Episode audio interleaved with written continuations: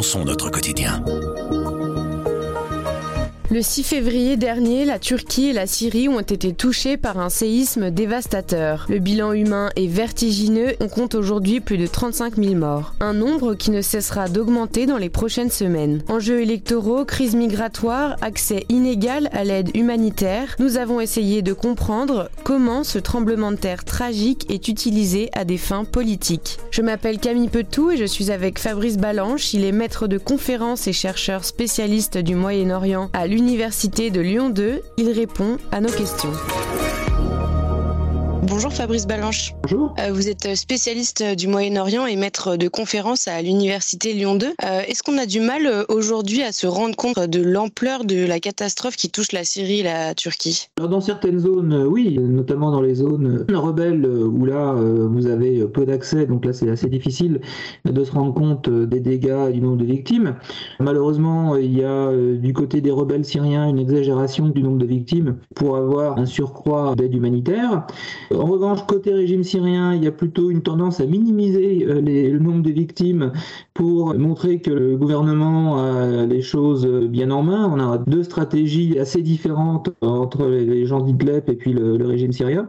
Quant euh, à la Turquie, bon voilà, les informations sont quand même beaucoup plus fiables. On a un État central euh, avec des institutions qui travaillent à une relative transparence par rapport au nombre de victimes, au nombre de blessés. Là, il y a de ce côté-là, c'est beaucoup plus fiable. Aujourd'hui, dix jours après, on a du mal à se rendre compte. Est-ce que vous pouvez un peu nous décrire dans quelle situation concrète euh, se trouvent les populations qui sont touchées par le séisme bah, C'est très divers. Hein, que si vous êtes du côté turc, euh, bon, euh, là, vous avez une aide humanitaire, vous avez les institutions de l'État turc qui sont présentes et qui font tout ce qu'elles peuvent pour s'occuper de la population. Côté syrien, c'est encore plus dramatique parce que là, vous n'avez pas euh, toute la logistique internationale et, euh, d'un État fiable, parce que l'État syrien est quand même euh, largement un État pays, pour venir en aide aux victimes. Et dans les zones, dans les zones rebelles d'Idleb ou au nord d'Alep, voilà, euh, là vraiment les gens sont livrés à eux-mêmes avec très peu de moyens. Donc vous l'avez dit, on pense forcément à la Syrie qui semble être maudite après dix ans de guerre, le Covid, euh, maintenant un tremblement de terre. Est-ce que le pays a encore un peu de quoi euh, soigner les survivants, reloger les personnes qui n'ont plus rien? Qui contrôle l'aide humanitaire qui arrive jusqu'en Syrie, si elle arrive jusqu'en Syrie? Là encore, il y a deux cas. Il y a le cas côté gouvernement syrien, avec une aide humanitaire qui arrive des Émirats arabes unis, de l'Arabie saoudite. Là aujourd'hui, il y a un avion saoudien qui s'est posé à Alep avec de l'aide humanitaire euh, la Chine, la Russie, l'Iran, évidemment les alliés de Bachar el-Assad, et des pays arabes qui se montrent solidaires comme euh, l'Égypte euh, et l'Algérie. Pas trop de difficultés pour apporter cette aide aux populations victimes côté gouvernemental. En revanche, côté rebelle, Idlib, Afrin, là c'est beaucoup plus compliqué. techniquement, il n'y a pas de problème pour amener de l'aide. Le problème, il est politique. Le problème, est évidemment que les Turcs veulent euh, ben, garder l'aide pour eux parce que vous avez un très grand racisme anti-syrien euh, en Turquie euh, à l'égard des réfugiés syriens. D'ailleurs, sont assez maltraités et assez dépourvus d'aide en Turquie. Cette population turque et les autorités turques voient d'un mauvais œil des convois de l'ONU aller en Syrie. Donc l'ONU a quand même négocié avec la Turquie pour que ça se passe, mais enfin, le problème est plus politique que technique. Ils ne veulent pas collaborer évidemment avec le régime. D'une manière générale, il faut bien comprendre quand même que tous ces dirigeants dirigeants, euh, y compris Erdogan, ont quand même un grand mépris pour la vie humaine. Ce tremblement de terre, euh, évidemment, est utilisé à des fins politiques pour renforcer les logiques existantes. Est-ce qu'aujourd'hui les Turcs sont en colère contre leur président Erdogan? Est-ce qu'il a bien réagi euh, face à la catastrophe? La colère des Turcs, elle s'exprime en fonction de leur obédience politique. On a à Gaziantep une municipalité AKP qui vote pour Erdogan. On n'a pas tellement de critiques. En revanche, à Antakya, Antioche, Là, vous avez beaucoup de critiques. Parce que là, la population, déjà, elle est, est d'origine syrienne, elle est alaouite. Elle vote pour l'opposition ou pour d'autres partis de gauche. Et là, ils sont extrêmement critiques contre Erdogan. Et ben, ils ont des raisons aussi, parce que, comme je vous le disais, l'aide en Turquie n'est pas euh, fournie de façon euh, juste. C'est-à-dire qu'Erdogan favorise les municipalités qui votent pour l'AKP. On est à trois mois d'une élection présidentielle. La réponse de l'État va être instrumentalisée euh, par les différents partis politiques. Les uns célébrant l'État, Erdogan, qui arrive au de la population et les autres dénonçant une absence d'aide, des ratés, l'absence de prévision par rapport au tremblement de terre. On peut se poser des questions voilà, sur tous ces promoteurs immobiliers qui ont fait des bâtiments qui n'étaient pas antisismiques. Alors... La Turquie savait qu'elle allait être bientôt confrontée à un tremblement de terre euh, important comme celui qui a lieu lundi dernier. Tous les 20-30 ans, il y a un tremblement de terre majeur. En plus, ils ont des scientifiques, ils ont des moyens euh, techniques pour prévoir les tremblements de terre, pour anticiper et imposer des normes sismiques. Mais évidemment, les normes sismiques, ça coûte cher. Aujourd'hui, on a des populations qui sont livrées à elles-mêmes. Est-ce que Erdogan il pourrait utiliser à nouveau son chantage migratoire pour euh, peut-être obtenir plus d'aide de l'Occident? Euh, On peut s'attendre à une certaine crise migratoire possible avec euh, des millions de personnes qui se retrouvent dans des situations déplorables? Il le fait déjà. Il explique à l'Union européenne bon, les 4 millions de réfugiés syriens qui sont sur son territoire, c'était déjà avant une charge, et là, c'est encore plus une charge. Donc, pas question pour les Turcs de s'en occuper. Si vous voulez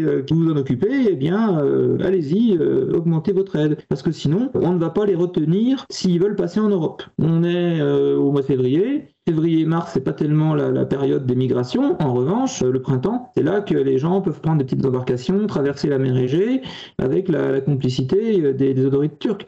Oui, ce chantage, euh, il va s'accentuer parce que, en plus, une des clés de la campagne électorale en Turquie, c'est justement la, question des réfugiés syriens et de ce racisme anti-syrien qui est encore accéléré par le tremblement de terre. Certains Turcs demandant d'ailleurs que les Syriens soient éjectés des camps de réfugiés euh, qu'ils occupent pour loger des populations turques ou qu'ils soient carrément renvoyés en Syrie. Mais Erdogan ne peut pas renvoyer les réfugiés syriens euh, dans le nord-ouest de la Syrie touchés par tremblement de terre.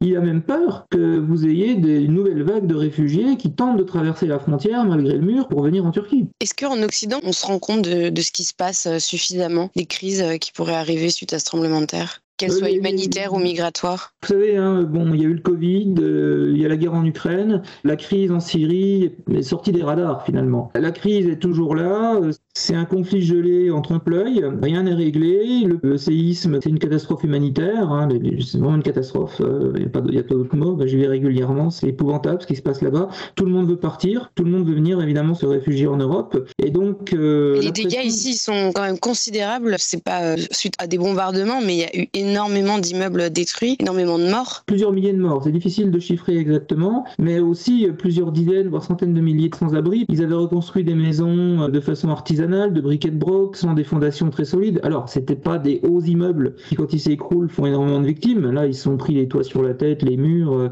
ils sont blessés, mais euh, il y a eu finalement moins de décès qu'en Turquie en raison de la légèreté, de la fragilité de ces constructions.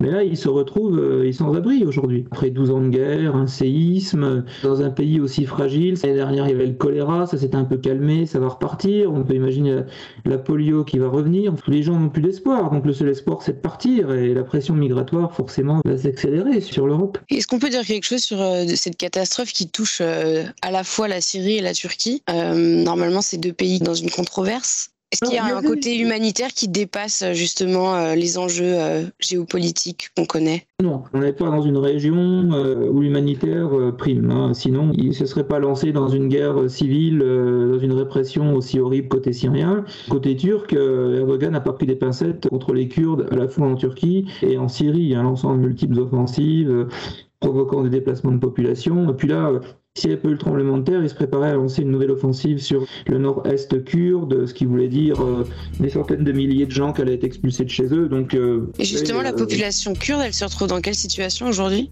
Alors, les, les, zones kurdes ont été peu touchées par le tremblement de terre. Évidemment, Erdogan ne peut pas décemment lancer une offensive contre eux avant d'avoir pensé les plaies en Turquie. Donc, ça leur donne un sursis supplémentaire. Eh bien, merci beaucoup, Fabrice Balanche. Merci.